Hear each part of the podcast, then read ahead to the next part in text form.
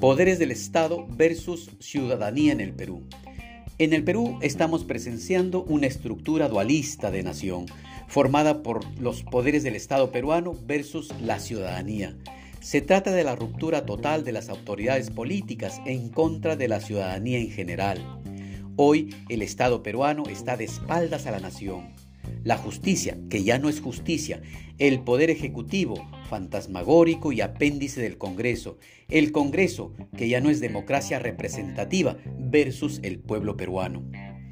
Ese triple amorío entre el poder judicial, el poder ejecutivo y el Congreso, no sabemos hasta cuándo, nos ofrece el siguiente menú. Organización criminal en la Fiscalía de la Nación con Patricia Benavides a la cabeza compra de votos de congresistas por la Fiscalía, cuya moneda de pago fue archivamientos de carpetas judiciales de varios y varias congresistas. Persistencia por el desmantelamiento de la Junta Nacional de Justicia. Leyes anticiudadanas cuya finalidad es negar toda posibilidad a la manifestación democrática en el país la liberación de Fujimori por tres integrantes del Tribunal Constitucional como la carta más poderosa para salvar a la fiscal de la nación. Una cortina de humo que hay que dedicarle poca letra. Los corruptos representantes de los tres poderes, hoy en manos de la derecha extremista, fascista, saben que su enemigo principal es la ciudadanía organizada. Solo una ciudadanía sin voz, y sin participación organizada, sin calle, les asegura su estadía en el poder. Por eso, las leyes producidas en los últimos días contra la ciudadanía, como el decreto legislativo 1589, buscan poner las condiciones para que la voz de la población no suene ni en el país ni fuera del país.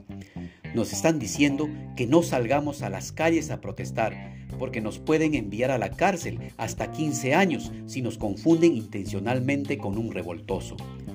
Eso es una forma de criminalizar el derecho político ciudadano de la movilización social democrática. En este contexto de amordazamiento, si los ciudadanos o ciudadanas arrancásemos flores en un bosque para hacer escuchar nuestra opinión o protesta, nos dirían que tendremos cárcel por hacer aquello. No importa cómo. Lo que está prohibido es protestar y opinar contra el gobierno.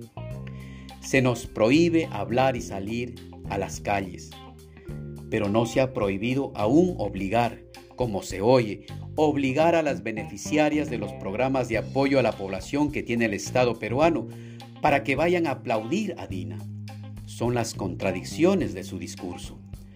A esto se suman los medios de comunicación de cobertura nacional como Panamericana, América y Canal N, RPP, el Canal del Estado y otros, cuyo objetivo es invisibilizar todo aquello que suene a movilidad social. Podrían jugar un rol importante en la defensa de la democracia.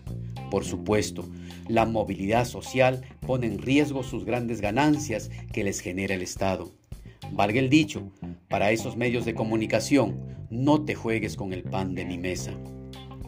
Esta derecha fascista ya ha ganado terreno, tiene un tribunal constitucional a su merced, tiene un defensor del pueblo que calla ante el descalabro de la institucionalidad que asegura el Estado de Derecho, tiene a la Fiscalía, a cuya representante defienden a capa y espada. Están destruyendo el país como lo hicieron en los años 90.